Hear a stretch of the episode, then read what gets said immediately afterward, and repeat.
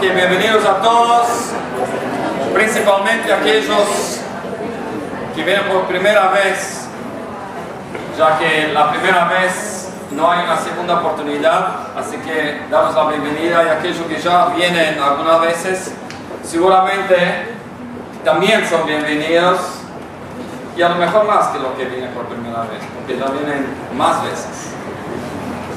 Hoy a la noche vamos a tratar de hablar de uno de los temas. Se escuchan muchas cosas, pero se sabe y se investiga muy poquito. Se escucha sobre la vida, se escucha sobre la vida después de la vida, pero a lo, a lo mejor uno no hace una conexión entre lo que es esta vida y si hay y cómo es una vida después de esta vida. También existe la pregunta que la gente está muy preocupada en saber qué hay después de la vida. Pero a lo mejor la respuesta sería mejor si uno supiera lo que había antes de esta vida. Si uno ya sabe lo que hay antes de esta vida, es más fácil descubrir lo que hay después de esta vida. Y está la pregunta principal, ¿qué es la vida? Si uno está hablando vida después de la vida y no sabe lo que es vida, la verdad es que tenemos que empezar a hablar un poquito qué es la vida.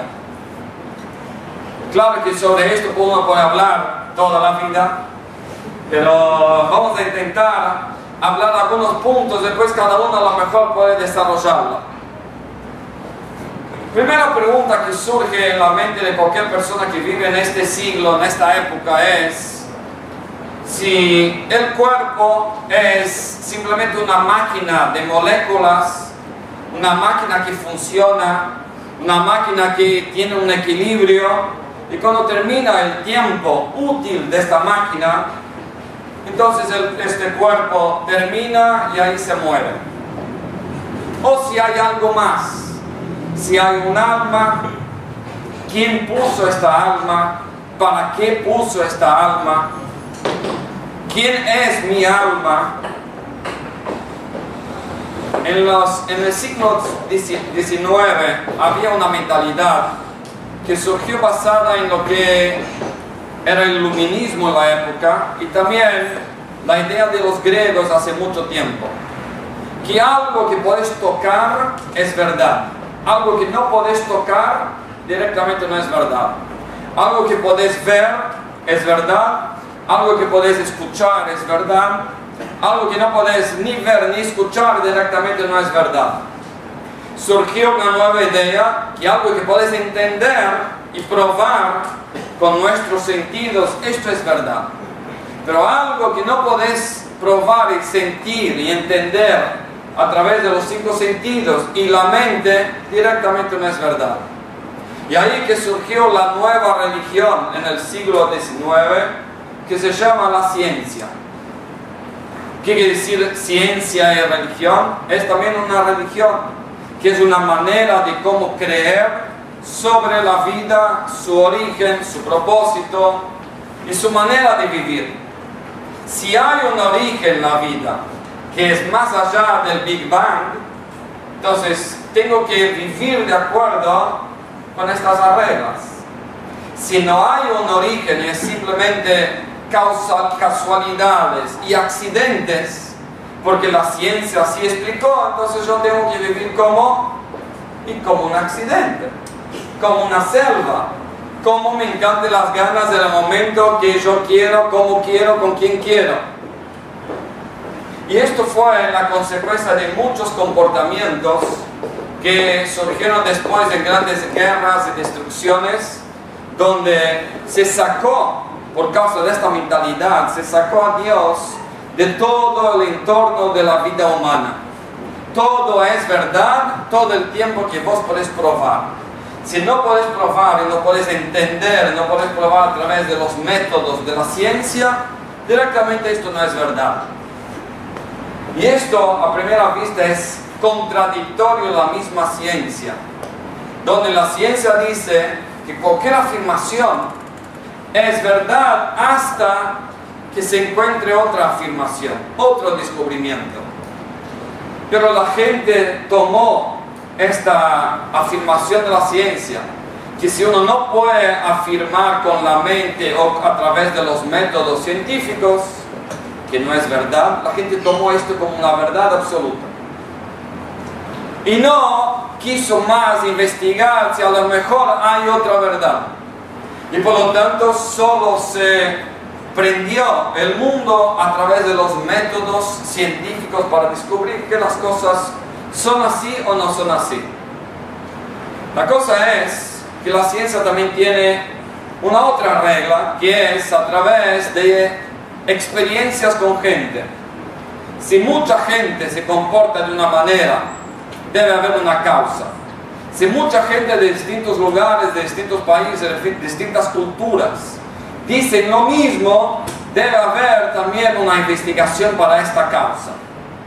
Y por lo tanto ahí empezó otras áreas de la ciencia, como por ejemplo la parapsicología, que son explicaciones científicas para lo que es no normal hasta el momento. Entonces, cuando hablamos de lo que es la vida, hablamos de lo que es la ciencia y hablamos de todo eso, uno tiene que en primer lugar entender que nosotros vamos a tratar de unir. Vamos a tratar de unir lo que es eh, nuestra vida como judíos y nuestra fe como judíos con nuestra vida intelectual nuestra vida práctica de ver la realidad como la ciencia explica. Pero primero vamos a abrir un poquito a preguntas. ¿Quién cree que hubo vida de uno mismo antes de esta vida? Antes de la vida. ¿Quién cree? Sin vergüenza. ¿Vos crees? ¿Por qué? Es una creencia. Sí. ¿Ok? No es algo que vos podés como explicarlo. ¿Alguien más? Andrea, ¿qué decís? Yo leí un libro, Sí. un libro de un psicólogo que hace psicoanálisis y hipnotismo, todo científico. ¿no? Muy bien. Y tenía una paciente que tenía una enfermedad y no, no la podía explicar por ninguna manera y no tenía nada físico. Y a través de la hipnosis descubrió que había tenido vidas pasadas y tenía un trauma de eso. Y con, con- hablando de eso la curó. No sé, es un libro. Muy bien, muy bien. ¿Existe este concepto? Claro que sí. Después, ya que solo dos personas creen que la- hay vida antes de la vida, ¿qué pasa con la vida después de la vida? O sea, después que la persona termina acá este tiempo, termina el cuerpo, termina la historia y listo, hoy hay, hay algo más. Y es interesante, el domingo tuvimos ahí un rezo en el cementerio. Y ya que era el último domingo antes de la época que ya no se puede ir al cementerio durante Pesach, durante el mes de Pesach, entonces había mucha gente. Y uno veía a la gente de alguna manera se preguntaba, esta gente, ¿qué viene a hacer acá? ¿Viene a recordar su querido? ¿Viene a dar un honor a la memoria? ¿O viene específicamente porque hay alguien acá en la tumba? ¿Hay alguien o no hay alguien? Si no hay alguien, quédate en casa y recordarlo. Si hay alguien, entonces crees que hay vida, crees que hay continuidad. Y una de las cosas conectadas con esto es que ya que nosotros somos famosos en creer que hay vida continua, un lugar de mucho respeto, un lugar sagrado, no es solo el templo, sino el cementerio. Y por lo tanto los antisemitas cuando quieren atacarnos, entre otras locuras que, ha- que hacían, y no más, fue destruir cementerios o destruir tumbas. Y uno dice, pero ¿cómo es que ellos están atacándonos? ¿Ellos también creen que hay alguien ahí en la tumba? Es algo interesante este concepto, pero preguntando ahí si la gente creía o no creía que hay alguien ahí en la tumba, la verdad es que no sé si todos tienen una respuesta, por lo menos una, una respuesta con sentido.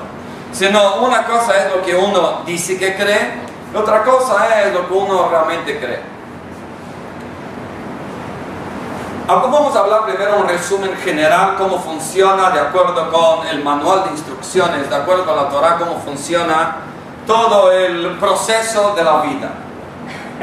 El proceso de la vida es que cuando un papá y una mamá están juntos íntimamente y tienen la bendición de Hashem, Hashem manda un alma a esta célula. Empieza esta alma a entrar de a poquito en esta célula única que se forma dentro de la madre. Esta alma, quien las elige? Solo Dios. Pero esta alma tiene que ver con esta familia. Esta alma tiene que ver con el alma de esta familia, no es simplemente un sorteo, a ver quién quiere en el almacén de las almas, quién quiere venir a esta, a esta familia. Y uno se levanta y dice, a ver, no, la verdad es que las almas no quieren ni venir a este mundo, porque las almas están muy conectadas con espiritualidad, con perfección, con tranquilidad. Y el alma cuando está acá, de, acá adentro tiene todos los tipos de caos mentales, emocionales, físicos. Vivir en este mundo no es el gran placer para el alma. Y el alma entonces no quiere venir acá. Pero Dios de alguna manera la convence y trae a esta alma dentro del cuerpo. ¿Para qué? Para que esta alma salga ganando algo. ¿Qué es lo que va a salir ganando el alma a venir al cuerpo? Conectarse más con Dios. ¿Cuál es la diferencia entre el alma que se conecta con Dios ahí arriba y el alma que se conecta con Dios acá abajo? Es muy simple. El alma que se conecta con Dios ahí arriba es lo más simple que hay. El alma ve a Dios. Y por lo tanto, claro que se porta de acuerdo con lo que ve. Entonces, muchos méritos para esta alma no hay. Simplemente el alma está como tranquila, conectada con Dios. Pero el alma cuando viene dentro de un cuerpo, con todos los los, uh, las confusiones que puede pasar dentro de un cuerpo físico, en el mundo físico, en esta época, en Argentina, con el alma viene acá abajo, el alma está completamente como desligada de Dios, está completamente desconectada. Mismo así en este entorno tan inhóspito, el alma se despierta para conectarse con su creador Ahí está el mérito más grande. Es como el ejemplo, si vos ves a alguien querido, ¿qué preferís? Cuando ves a este alguien querido de lejos, pero lo ves, o cuando vos abrazás a este alguien querido, pero no vas a poder verlo, porque simplemente estás abrazado, pero los, la, la cara no se ve. Uno pone la cabeza en el hombro del otro. ¿Qué preferís? ¿Ver al querido o abrazarlo? La mayor parte de la gente quiere abrazar a uno que no ve. Así está la, diferencia entre el alma y arriba veía a Dios. No había duda. Pero acá abajo, cuando el alma pone tefilín, abraza a Dios. Cuando el alma se sienta en un estudio de Torah, está abrazado con Dios. Cuando el alma come matzah, está unida con Dios. Ah, pero preguntas a este cuerpo, che, vos estás unido, abrazado a Dios. No, no lo veo. Pero esto es el hecho. A veces se revela esto en los sentimientos, pero a veces no. Entonces, una vez que el alma viene acá abajo, que Dios eligió a esta alma para una misión, que no vamos a entrar acá en el, en el tema en detalle, pero la misión está dividida en dos partes la misión general como judío acá en este mundo, que es la misión igual que nosotros tenemos, la misión general de esta generación específicamente, esto es una parte de la misión, y esto nos igualamos a todos. Y después como esta misión se manifiesta en el frente de cada uno, no en el frente, sino en el frente de batalla. Vos en tu facultad, vos en tu casa, vos en tu trabajo, vos en tu entorno de amigos y de parientes, vos con este tipo de desafíos y pruebas y dificultades, vos con este tipo de facilidades y riqueza y tranquilidad. Cada uno, no Maxi, ¿te acordás de esto? Cada uno tiene entonces en la misión general como Yehudi venir a este mundo para traer a Dios en este mundo, hacer un mundo más divino, un mundo más brillante, un mundo más vivo, no el mundo en Afganistán, en, en eh, Europa, sino el mundo que rodea a uno.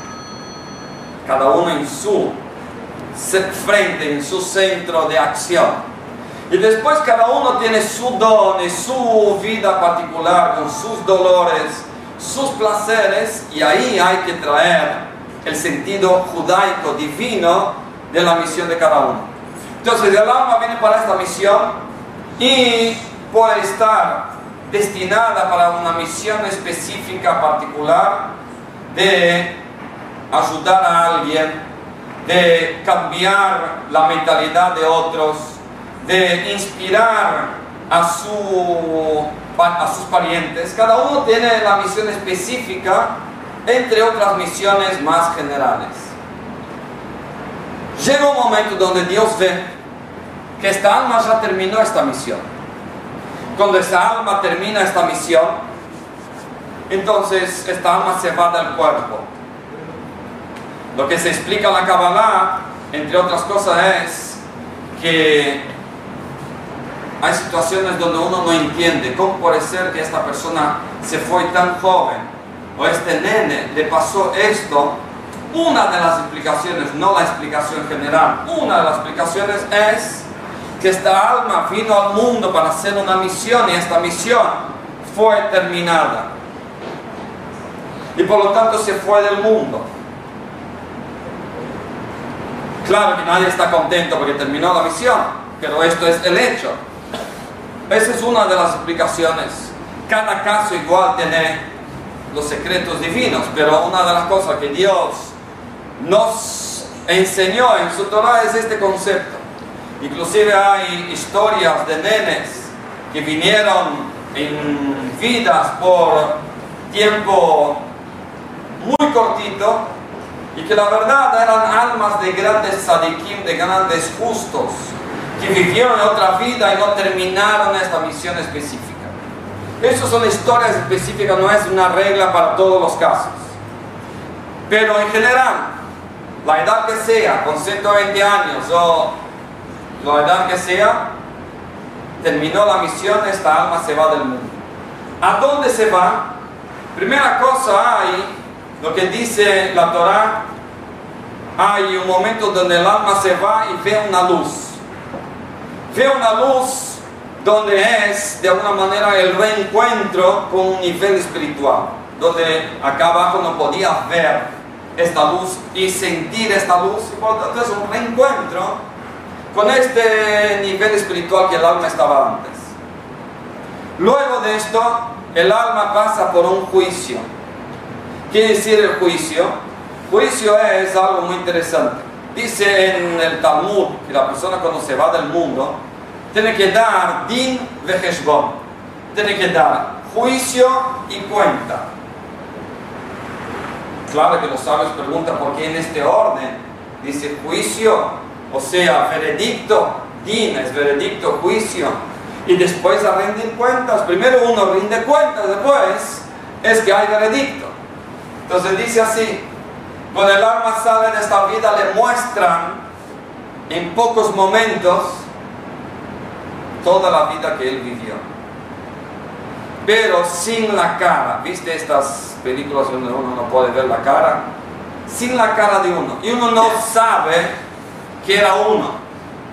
Y por lo tanto, se le pregunta a esta alma, esta persona que robó, ¿qué merece para vos?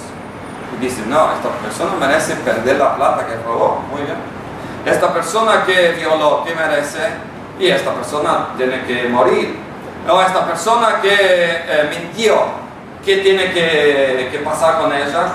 Y tiene que pasar esto. Entonces la persona está de alguna manera dando el veredicto. ¿Por qué? Porque no sabe que es ella misma y está dando el veredicto sobre uno mismo. Y después rinde cuentas. Y después tiene que dar las razones y pedir la compasión porque hizo lo que hizo. Es muy interesante que esto tiene que ver con la importancia de que uno debe cuidar su lengua. Por eso es la única parte del cuerpo que tiene dos cierres, que son los dientes y el labio. ¿Por qué? Porque cuando uno dice, mira esta persona, eh, es muy egoísta. Y esta persona muy egoísta necesita que le pase tal y tal cosa. Uno tiene que cuidarse de esto porque después, ¿qué puede pasar?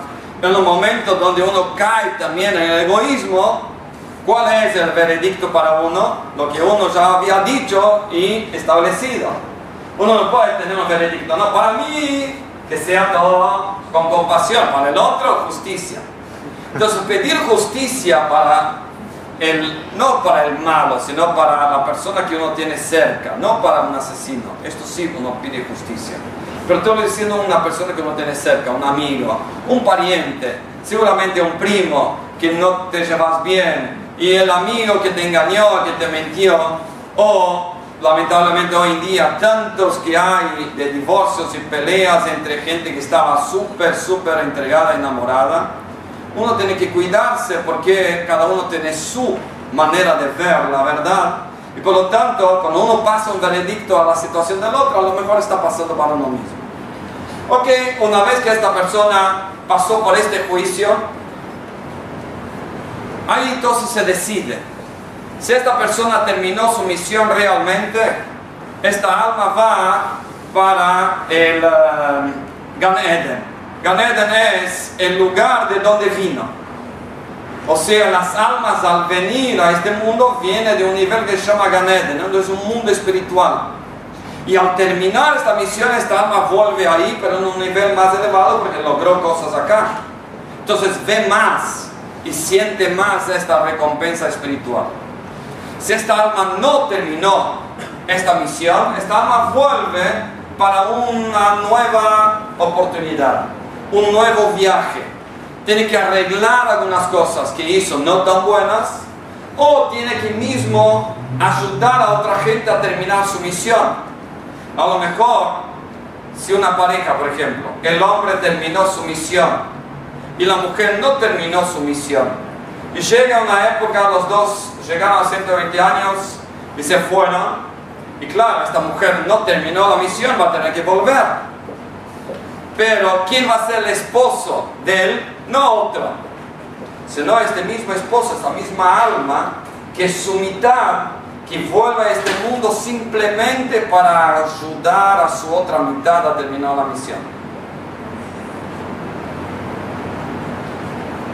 Entonces, la persona no terminó la misión, vuelve, y esto es el concepto de la reencarnación.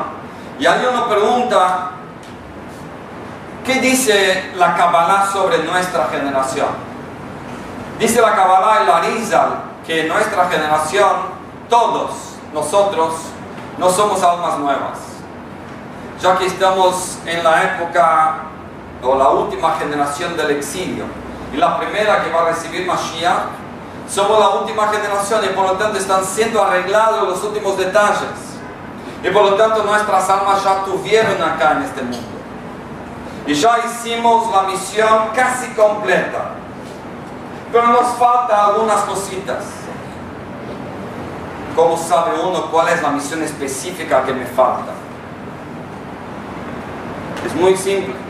Las cosas que te resultan fáciles hacer de bien, quiere decir que no te falta.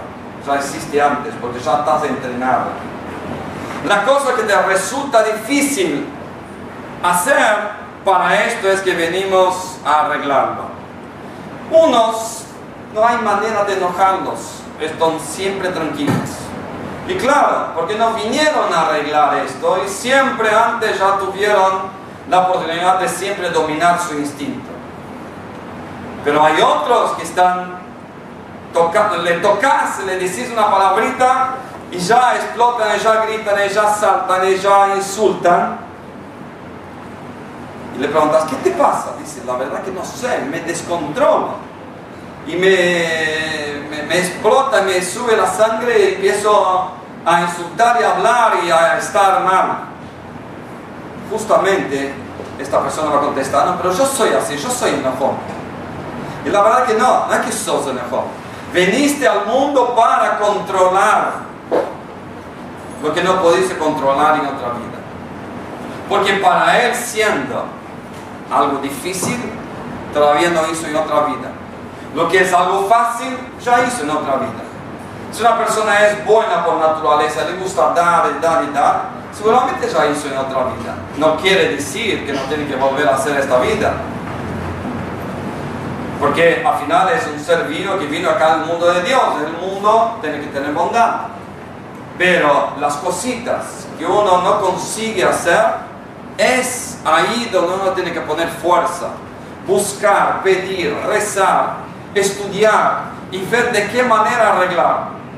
No ir simplemente a un psicólogo o psicóloga y le dice, sos así.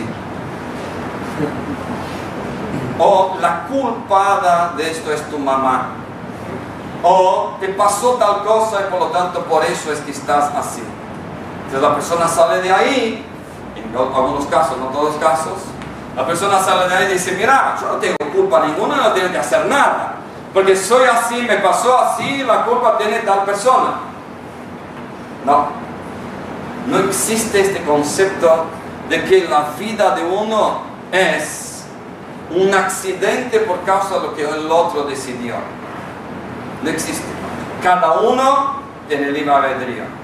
Y la persona que nació en el lugar donde toda la familia son violadores, ladrones y mentirosos y, todo, igual él tiene libre albedrío de ser una persona correcta. No puede decir, mira, yo fui a, la gente y me analizaron y dice, claro, si naciste en un entorno así, tomate la anda, anda a robar también, porque eso es lo que, lo que te va a pasar. No, no es así. Después de todo esto, cuando la persona ya volvió y en cada vida va a poder arreglando, a lo mejor ya tiene que volver una vez o dos veces, dice entonces el Arisa, el gran cabalista, que nosotros somos la reencarnación de la primera generación, la primera generación que salimos de Egipto.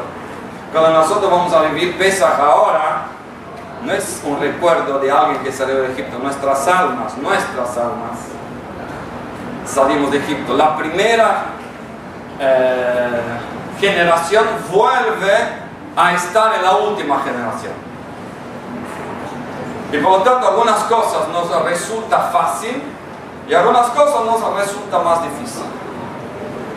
Claro que hoy tenemos más mérito. Antes en la salida de Egipto había milagros y maravillas, era fácil conectarse con Dios. Y hoy está siempre el concepto de la duda. Pero esta es, la historia en, en resumen. Las almas que están ahí en el Ganeden y terminaron su misión, el propósito de todos los propósitos es la resurrección. Volver acá en este cuerpo físico y por lo tanto ver a Dios, sentir a Dios y vivir con Dios, espiritualidad acá de manera eterna.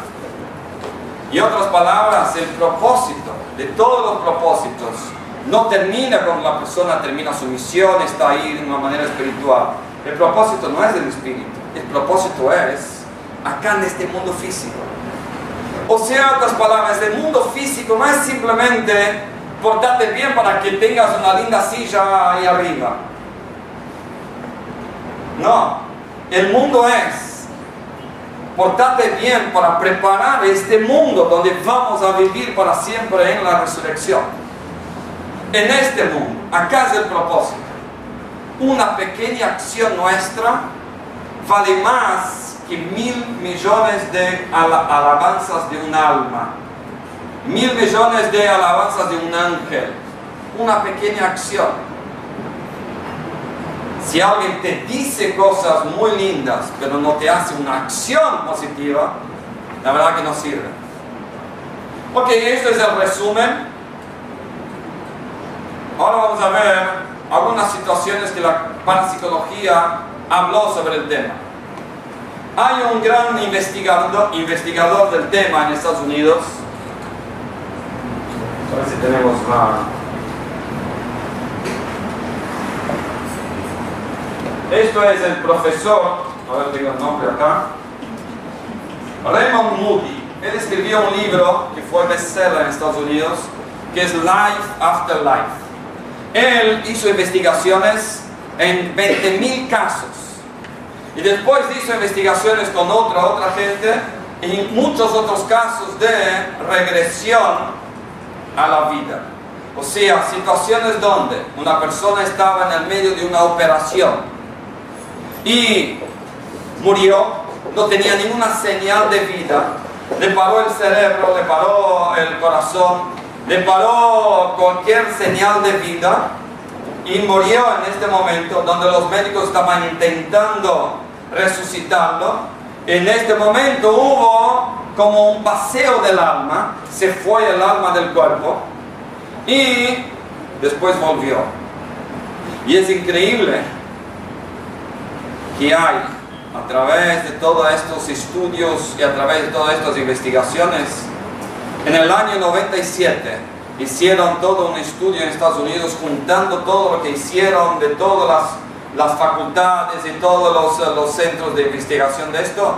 Encontraron que hay más o menos en la época 8 millones de personas que pasaron por este proceso de regresión a la vida con una muerte momentánea. ¿Qué es lo que ellos cuentan? Es algo muy interesante que ellos cuentan la misma cosa. Y estamos hablando de gente que nunca se vio, gente que nunca se escuchó, de distintos países, distintas culturas, distintas historias, distintas religiones. Y cuando ellos describen la experiencia que tuvieron, es más o menos la misma. ¿Qué es lo que dice? Entre otros puntos que dicen, dicen sobre, salieron de acá y vieron el cuerpo de arriba. Vieron la situación que ellos estaban viviendo sobre su cuerpo. Y ahí viene algo impactante, que personas que nacieron ciegas, vieron cuando volvieron, continuaban ciegas, pero dijeron que tal médico tenía tal color de ropa y tal persona estaba con otro color de ropa y tal persona tenía esta cara y esos detalles, dice como una persona ciega que nunca vio a nadie y nunca vio colores, puede ver. Y esto no fue un caso, muchos casos. Y estos conceptos es que el alma sale de ahí y ve lo que está pasando con la misma persona, con ella misma, pero de otra visión, una visión más amplia. Después otros contaron, que también es algo muy común en, estos, en estas narraciones de, experiencias de este tipo, contaron que salieron y una vez que vieron la cosa empezaron a correr o a volar por un túnel muy, muy largo y al final vino una luz muy grande. Y esta luz era placentera era algo que no le daba miedo, era algo muy poderoso, era algo que le daba un placer muy grande para el alma. Después dijeron que atrás de esta luz vinieron a recibirlos parientes. Parientes que ya se habían ido en otras generaciones vinieron a recibirlo.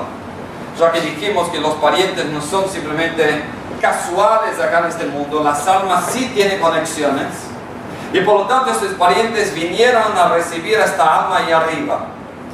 Algunas describen como estos parientes, por así decir, los echaron de vuelta a este mundo.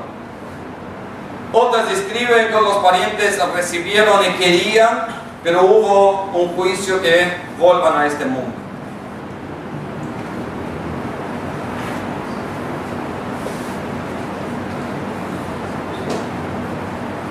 Varios casos sobre operaciones, donde en medio de la operación ocurre una situación así fatal, y que después empiezan a simplemente a resucitar de vuelta y los médicos dicen, mira, no hay una explicación médica, científica, por qué esta persona volvió a la vida.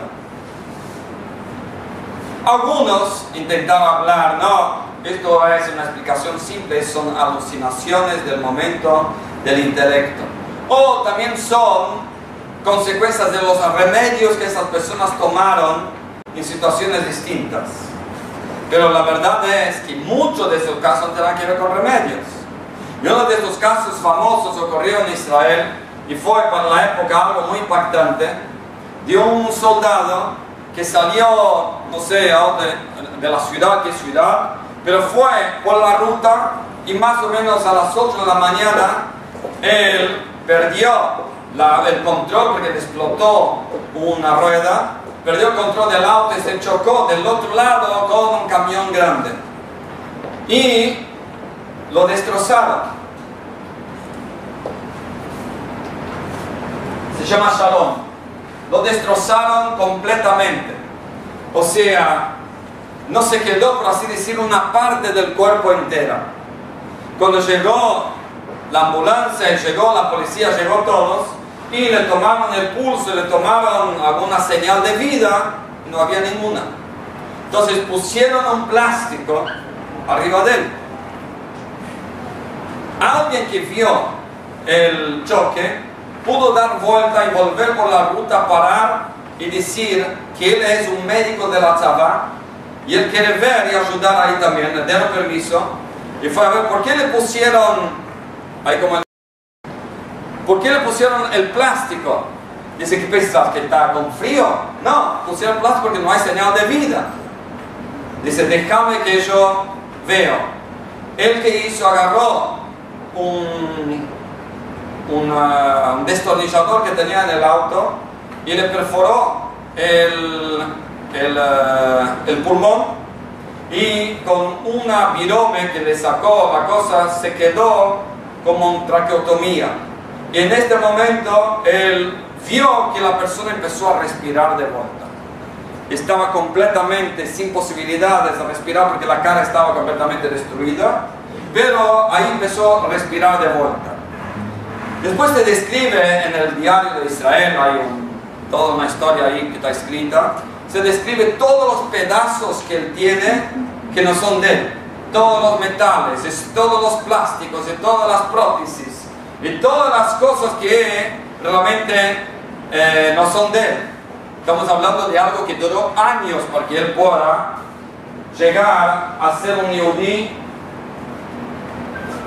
Esto es el comienzo de la recuperación de él, donde los médicos decían, médicamente es completamente imposible hablar sobre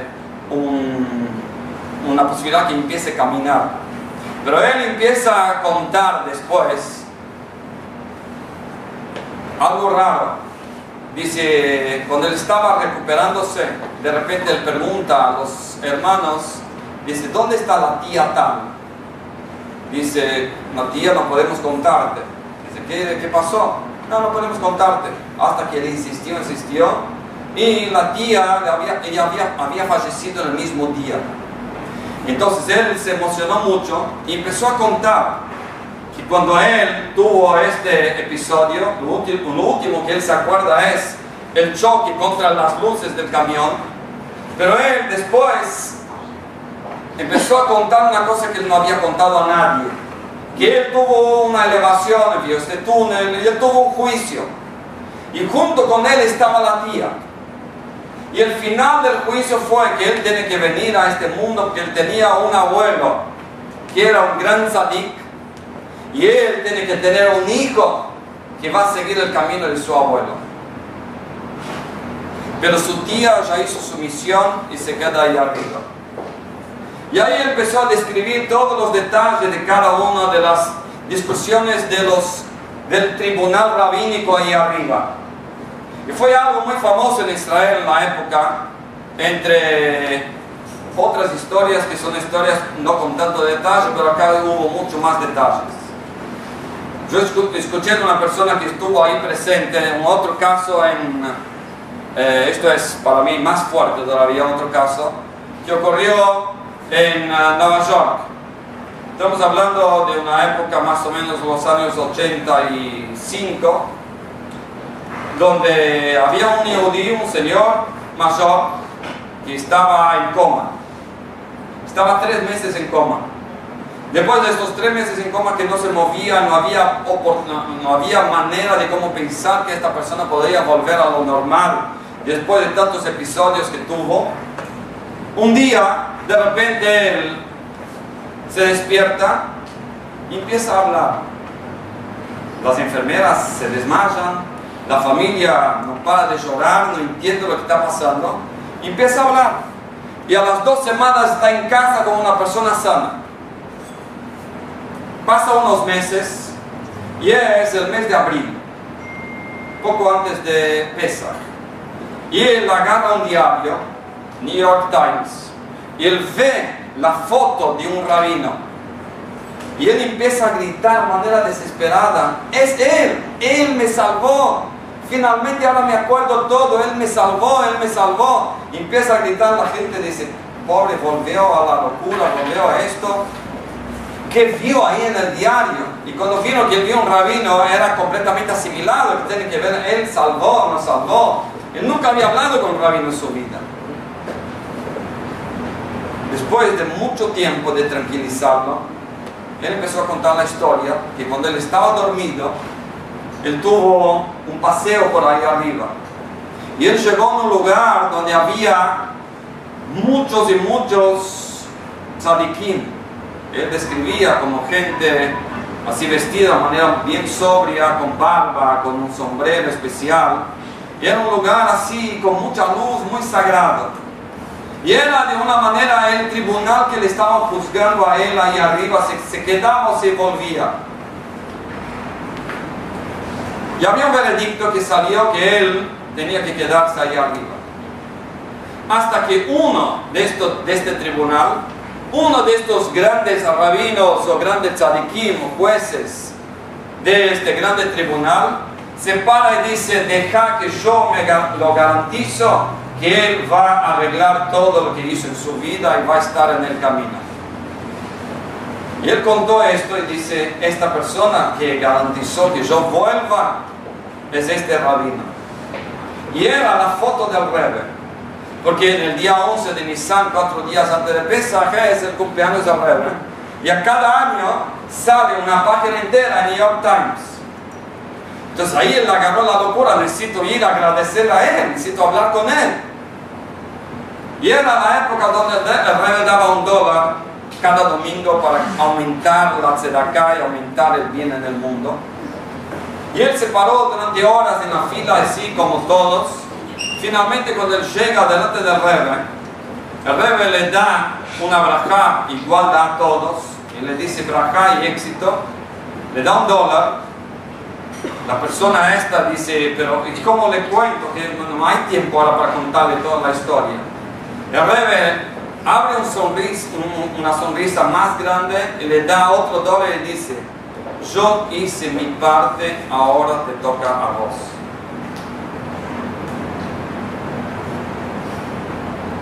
Y eso es el coche de la persona que estaba ahí cerca en, en el momento y claro, que él se quedó completamente fuera de sí y ahí empezó a contar ahí mismo en 770 en la sinagoga de todos estos detalles.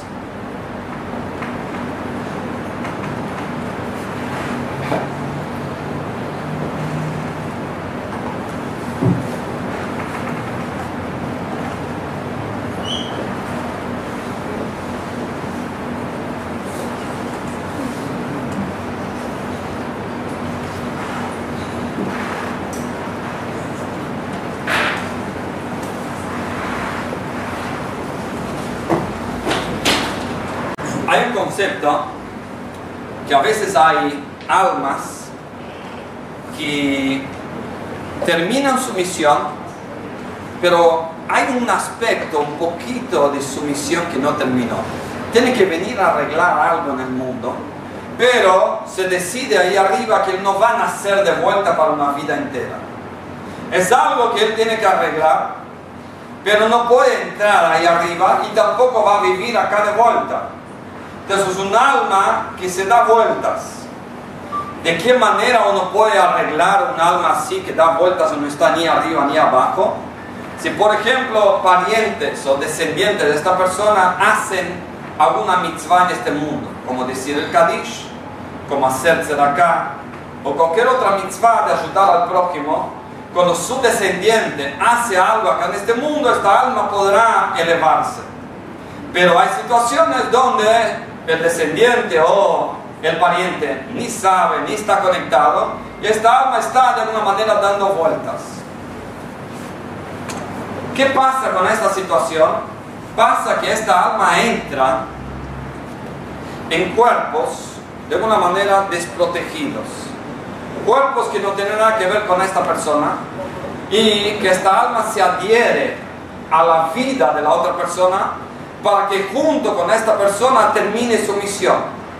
Es como si fuera que esta alma entra en el otro y esto se llama un dibuk. Dibuk quiere decir pegamento. Dibuk quiere decir un alma que pega en la otra y claro que un cuerpo no aguanta dos almas. Y este cuerpo sufre. Entonces hubo varias y varias historias y episodios de situaciones donde una mujer estaba sentada con su esposo y de repente empezó a hablarle con otra voz en otro idioma. Y él no sabía qué pasaba. Otras situaciones donde una nena pensaba que estaba enferma, se desmayó y tuvo simplemente una situación difícil, hasta que ningún médico le daba ningún tipo de solución, hasta que acá estos rabinos, Rabbi Shalom, y este otro rabino que es el rabino de Rabbi Shalom, ellos hicieron todo un proceso que se llama de sacar este dibuk, sacar este dibuk de, esta, de este cuerpo. De qué manera ellos saben a través de palabras de Kabbalah de cómo comunicarse con esta alma y descubrir su nombre o su misión y convencer a esta alma para que se vaya.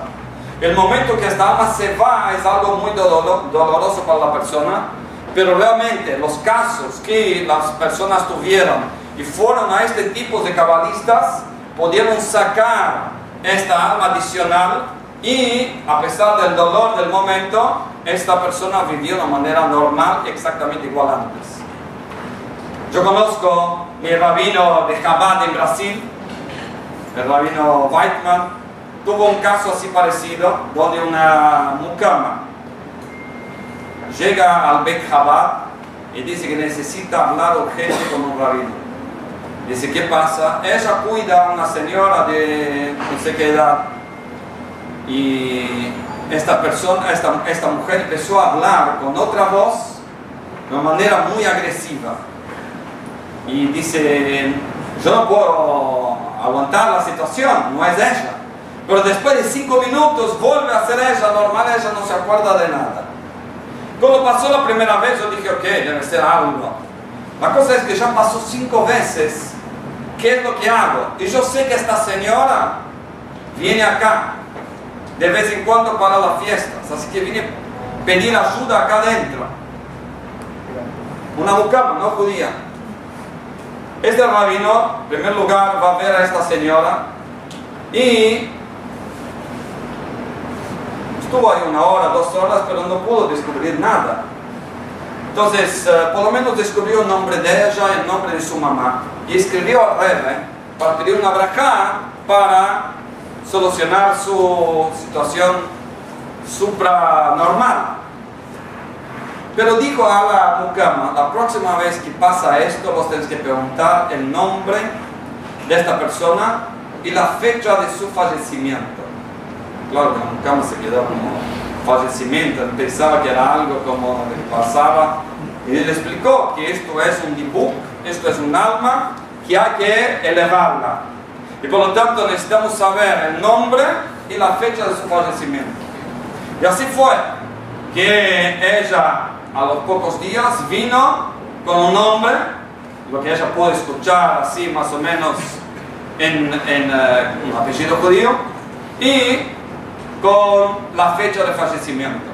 El rabino durante meses estuvo buscando en diversos cementerios y resulta ser que Baruch Hashem era de, de ahí mismo, de San Pablo, y él fue, contactó a la familia, investigó si esta familia, sin contar detalles, investigó si esta familia decía Kadish por, esta, por este padre o abuelo, y resulta que no. Y así fue que él organizó un minyan, no dio razones para no asustar a la familia, pero organizó un minyan, se dijo Kadish, Baruch Hashem, esta mujer, vivió feliz para siempre. Este es un, un, caso que yo tuve cerca, este rabino mío de Brasil. Esto es el concepto de dibuk. Hoy en día cada vez más es, es menos común esto. Es menos común esto porque de alguna manera no estamos capacitados para ver y tomar una decisión positiva frente a toda esta situación. De alguna manera como los sadikim sacaron estas estas pruebas de nuestra generación y esto hay muy poquito. Pero antiguamente había mucho más. Claro, no. Estas fotos son de antes. Lo mismo es acá el Hafez Haim, conocido gran uh, rabino de la generación anterior, también tuvo un caso donde él también se comunicó con un dibuk de una nena y también pudo sacar este dibuk. Esta es una foto interesante que encontré. Una foto de un museo de Inglaterra en un edificio que tiene 400 años y un fotógrafo hace muchos años sacó una foto y cuando fue a revelar la foto, no era digital, nada de esto, cuando fue a revelar la foto, vio algo más en esta foto. Entonces, una de las conclusiones es que es un alma que estaba dando vuelta por ahí. Esto es lo que puedo explicar, pero esto es entre paréntesis.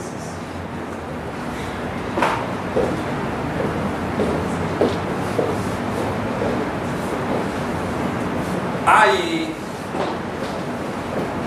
otra, otra cosa interesante que se llama retorno a la vida física para hacer una misión específica.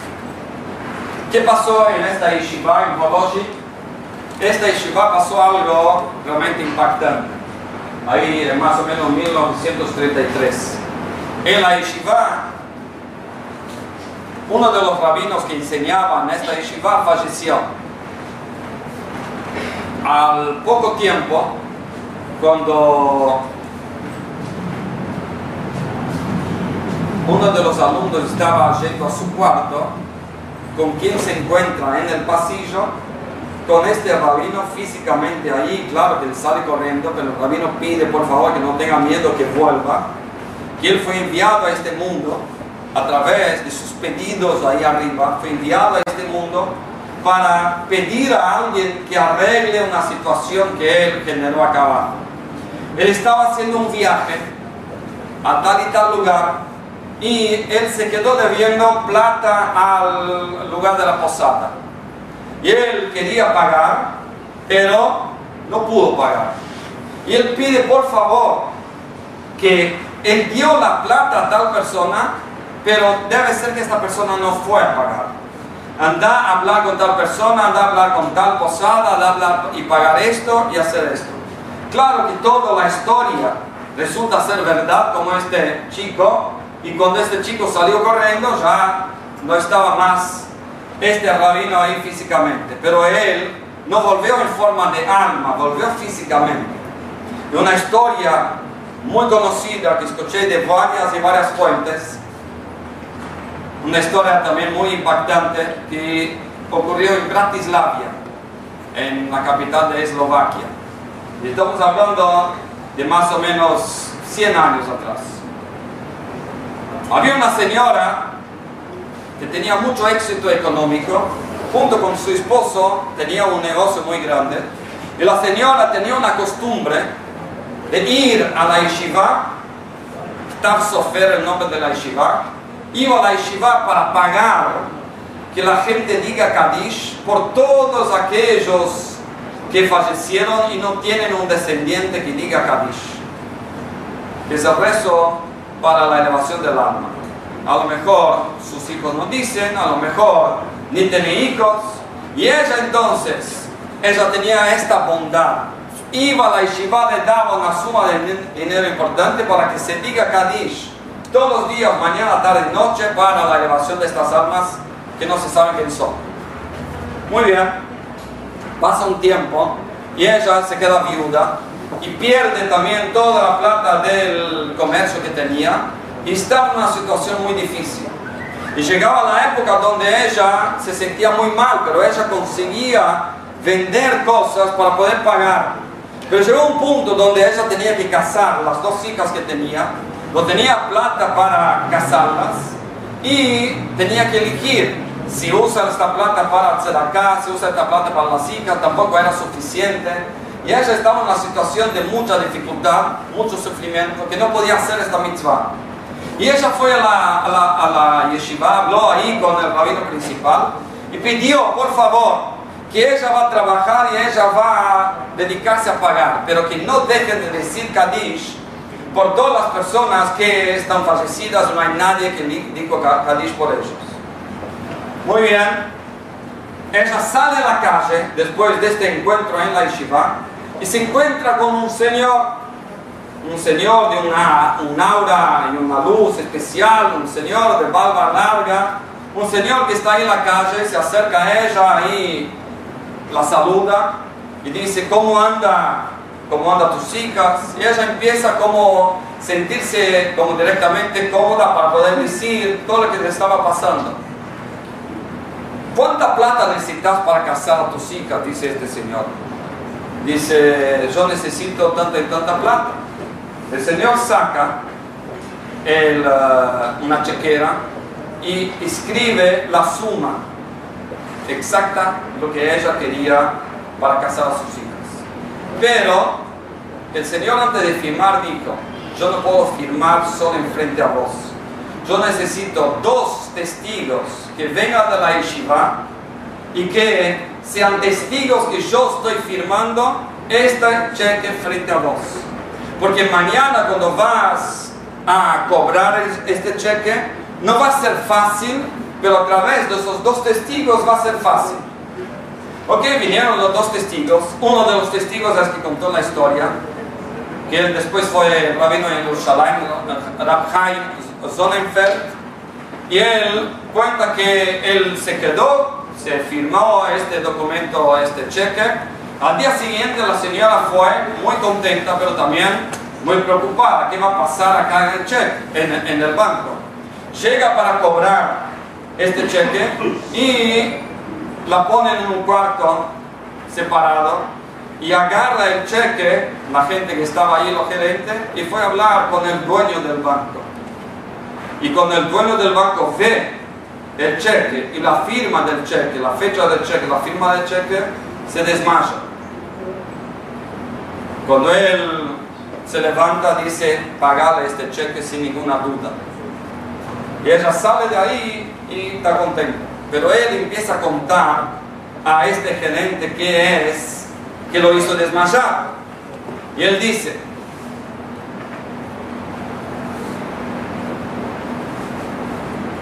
que hace muchos años su papá falleció y que él ayer tuvo un sueño tuvo un sueño que su papá aparece en el sueño y que él está muy dolido por la situación que su hijo se encuentra.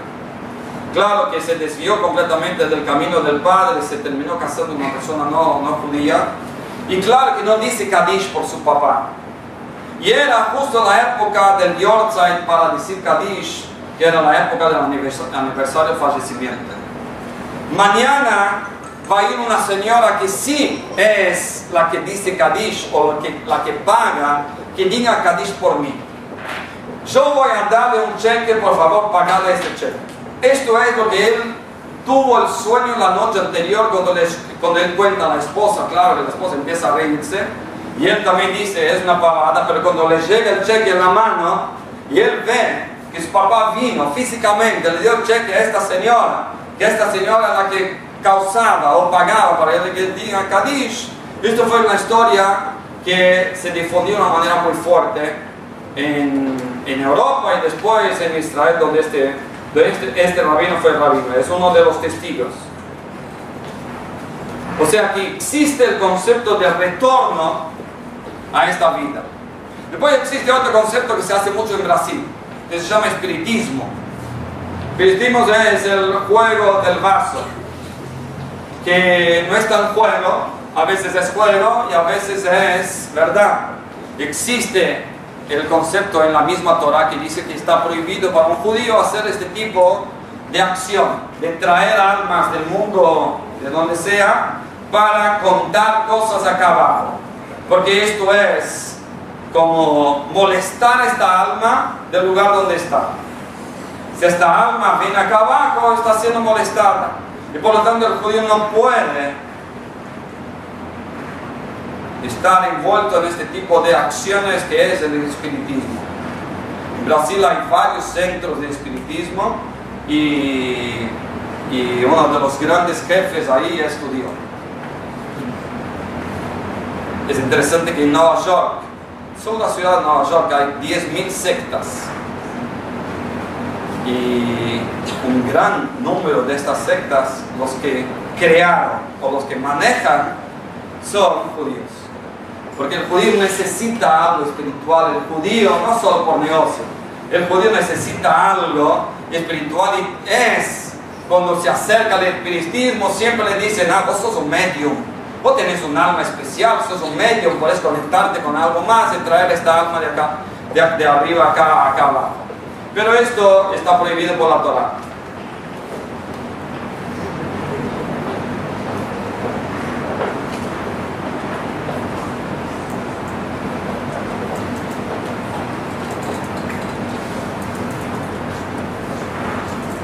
Mucho más para contar, pero quería simplemente hacer una, compartir un pensamiento.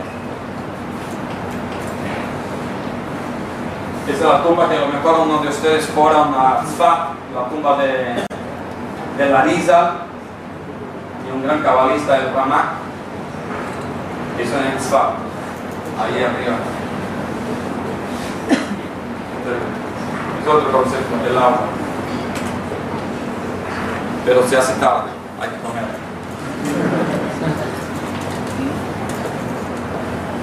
Cuando una persona escucha todos esos conceptos, y claro, antes de estudiar todo esto, ver estas historias, ver estas investigaciones y ver tantos y tantos casos de gente que volvió y todo, y todo esto, ve que yo no creía en todo esto. Claro que yo creo en todo esto porque esto es lo que dice la Torah. O sea, el concepto principal, lo que dice la Torah es que nosotros venimos acá no por accidente, sino por una misión. Y por lo tanto Dios, cuando nos trae este mundo para esta misión, nos da la fuerza para cumplirla. Pero también nos da las pruebas para trabarla. Porque esto es lo que le causa placer. Que el judío venga a este mundo y tenga que luchar, esforzarse, para poder hacer el bien. Que no sea algo fácil, porque si es algo fácil, es algo de tu logro. Si es algo fácil, es llamado el pan de la vergüenza. Si alguien te da, te da plata y vos decís, wow, yo vivo bien, pero vos vas a tener que tener vergüenza en un momento de recibir todo de manos gratis. Claro que la persona quiere luchar para algo y lograr algo. Por lo tanto, Dios nos pone en esta vida y nos da la fuerza, pero también nos da las trabas. Cada uno tiene una traba distinta de la otra. Nadie puede mirar, mira este rabino, mira este Mira esta, cada uno tiene su historia y sus trabas y sus dificultades. Y por lo tanto, ¿qué tiene que hacer uno? Simplemente competir. Pero no competir con el otro, competir con uno mismo. O sea, ser mejor hoy que ayer. Había un, un eh, científico en Estados Unidos que trabajaba en un laboratorio.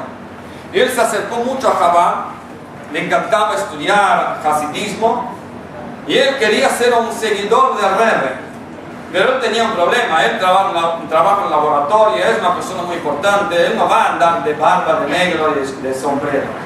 Entonces él tuvo una entrevista con el Rebbe y dijo, Rebbe, yo quiero ser su seguidor, su Hasid, pero ¿cómo voy a tener ser Hasid si no puedo andar de negro, ando de blanco todo el tiempo? El Rebbe dijo, no hay problema, podés ser mi seguidor. Dice, pero mira, eh, ¿qué? Yo ando de, blanco y la barba, ahí nadie tiene barba y nadie, en el laboratorio hay microscopios y hay que poner la cara de manera especial, con la barba no funciona. El Rebbe dijo, igual puede ser mi Hasid. Dijo, mira, sin barba y todo de blanco, pero un sombrero negro, la verdad, que no va a pegar. Y el Rebbe dijo, no hay problema, puede ser mi Hasid.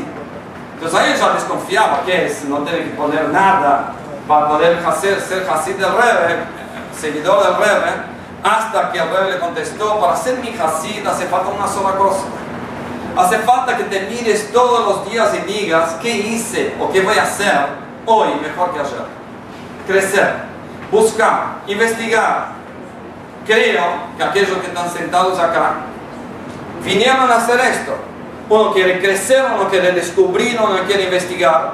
Algunos a lo mejor ni saben que están sentados porque el alma misma los trajo acá. El alma tiene esta sed y a veces se sobrepone por todas las, las, uh, las ocupaciones de la persona.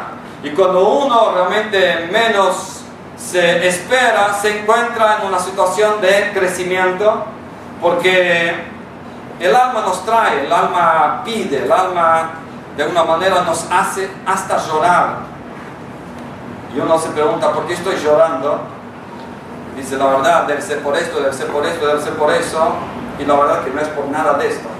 De repente la persona empieza a llorar y no sabe por qué. Y la explicación es simple. Es simplemente un llamado del alma que pide, alimentame, dame algo. Entonces a, a, veces el alma nos trae. Pero cuando uno escucha estos conceptos claros, que uno no tiene que juzgar que sí, que no, que no, que sí, simplemente llevar, incorporar, pensar, evaluar y ver que nosotros estamos acá por accidente, menos el hecho de que somos judíos es por accidente, menos el hecho de que estamos vivos después de tantas y tantas persecuciones, historias del exilio es un accidente. Hoy cada uno de ustedes caminando por el mundo es un milagro ambulante.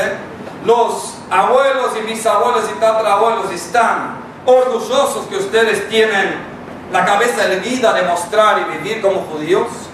Esto es la última generación del exilio, porque nosotros pasamos por la época más difícil. Nunca hubo tanta facilidad para asimilarse como hoy. El otro día estuve con un chico y él decía, estoy con una chica no judía hace dos años y la verdad es que para mí me sorprende la situación que me encuentro. Nunca pensé que estaría en esta situación. Y la verdad es que quiero hijos judíos. Y doy todo para tener hijos judíos, pero no puedo dejarla. Pero no puedo dejar de ser judío. Y él lloraba. Y sufría. Yo le dije, la verdad que me partió el corazón, yo le dije, mira, no es simplemente que yo le diga, deja y punto. Estamos en la generación más difícil, de la prueba más difícil. ¿Qué es esto? Asimilarse hoy es lo más fácil.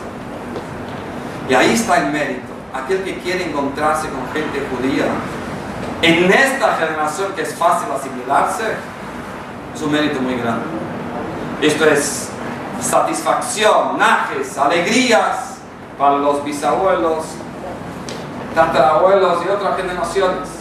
Por eso es que uno no tiene que mirarse como un schlepper más, un judío así nomás o un consumidor de la sociedad, uno tiene que mirarse como alguien grande, especial, alguien que Dios depositó la misión de venir en esta época y nos da la fuerza. No es una época cualquiera que venimos en el último viaje nuestro. No es una época cualquiera. Por eso tenemos fuerzas especiales. Por eso cada acción chiquita que hagamos vale mucho. Y una de las cosas que vale mucho es estar acá, estar con gente, escuchar Torah, alimentarse, salir con fuerza, con energía. Y creo que esto sirve también para tener una vida en todos los aspectos exitosa. Vamos algunos minutos para alguna pregunta. Aquello que tiene vergüenza primero. Johnny. ¿Pregunta?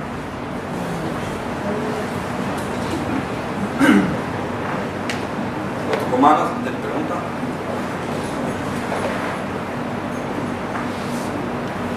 Puede ser comentario, dale.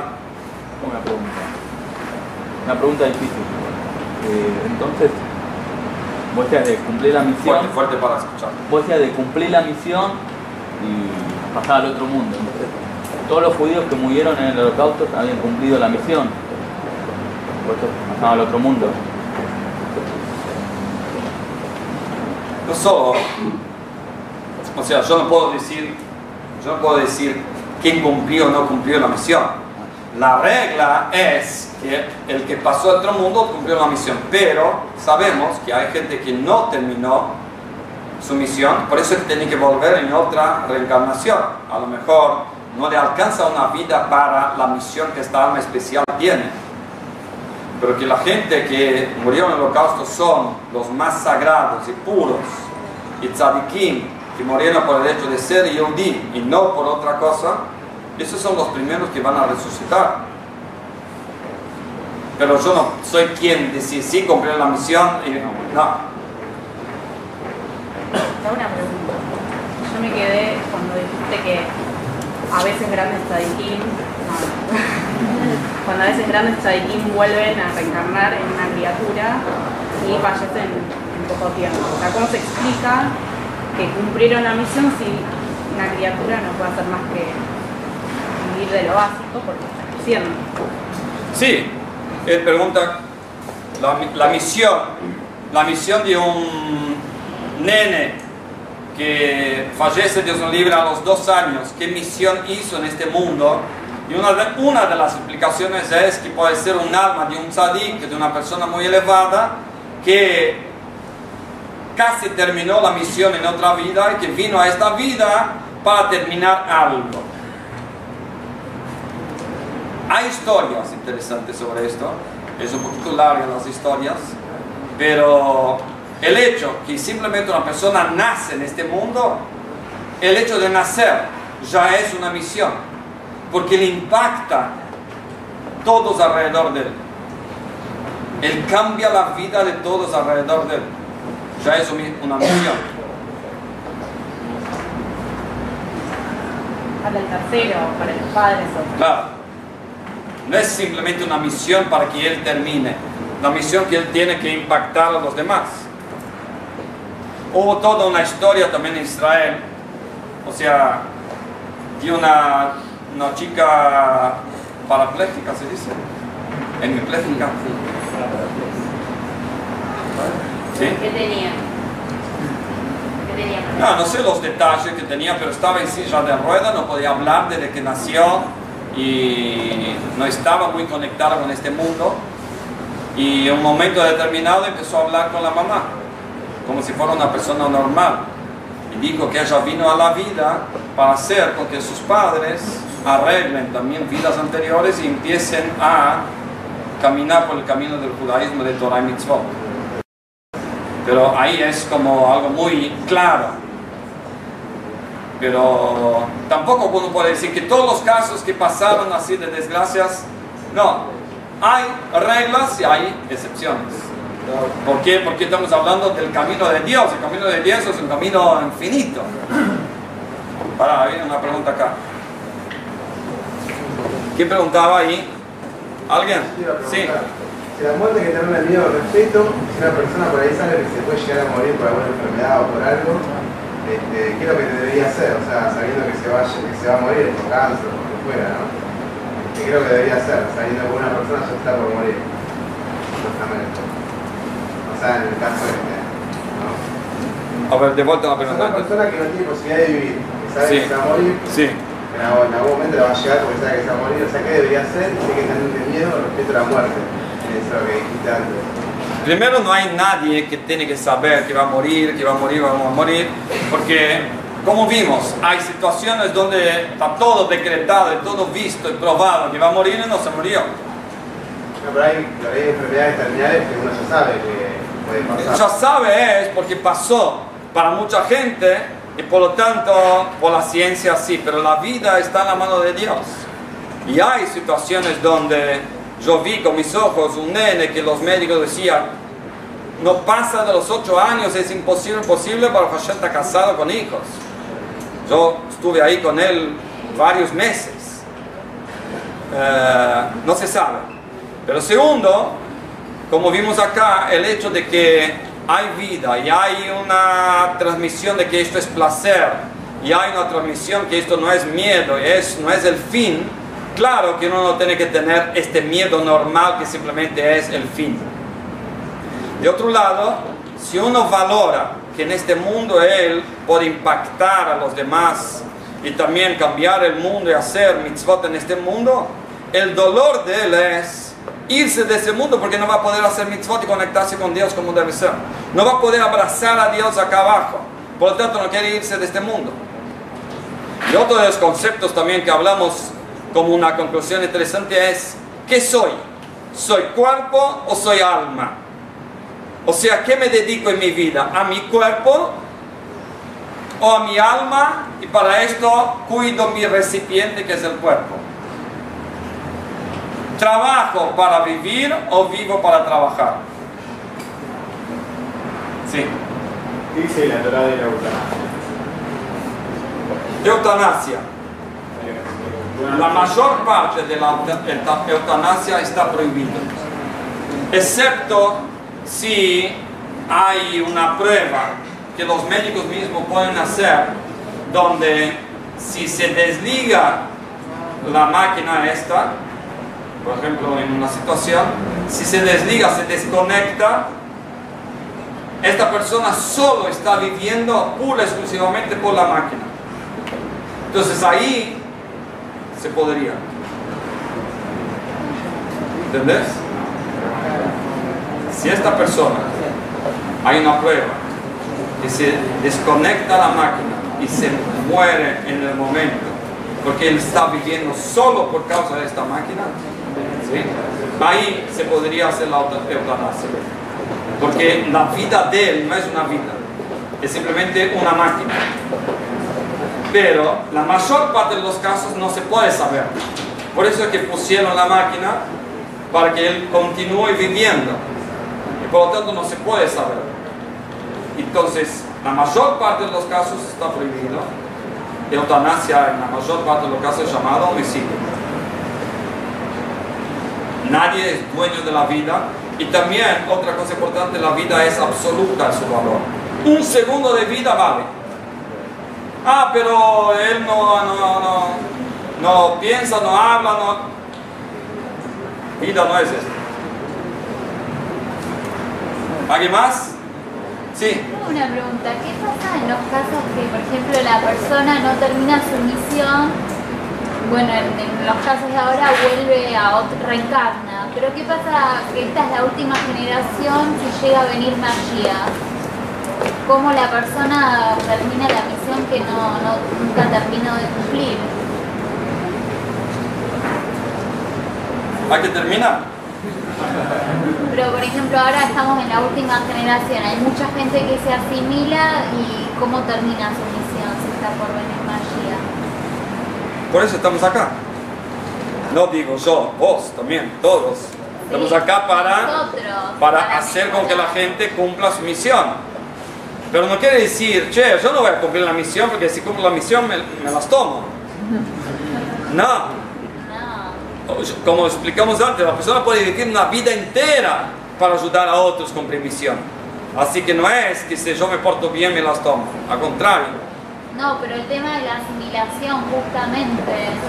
La gente que ahora se asimila, se está asimilando, que como ya se materializó, o sea, un judío se dice que puede... La cosa es que no se sabe cuánto es lo que él tiene para hacer misión. Puede ser que esta persona que se asimila, un día uno de Chabad lo para en Corrientes y, y Scalabrini y lo para y le pone, le pone y esto es su misión.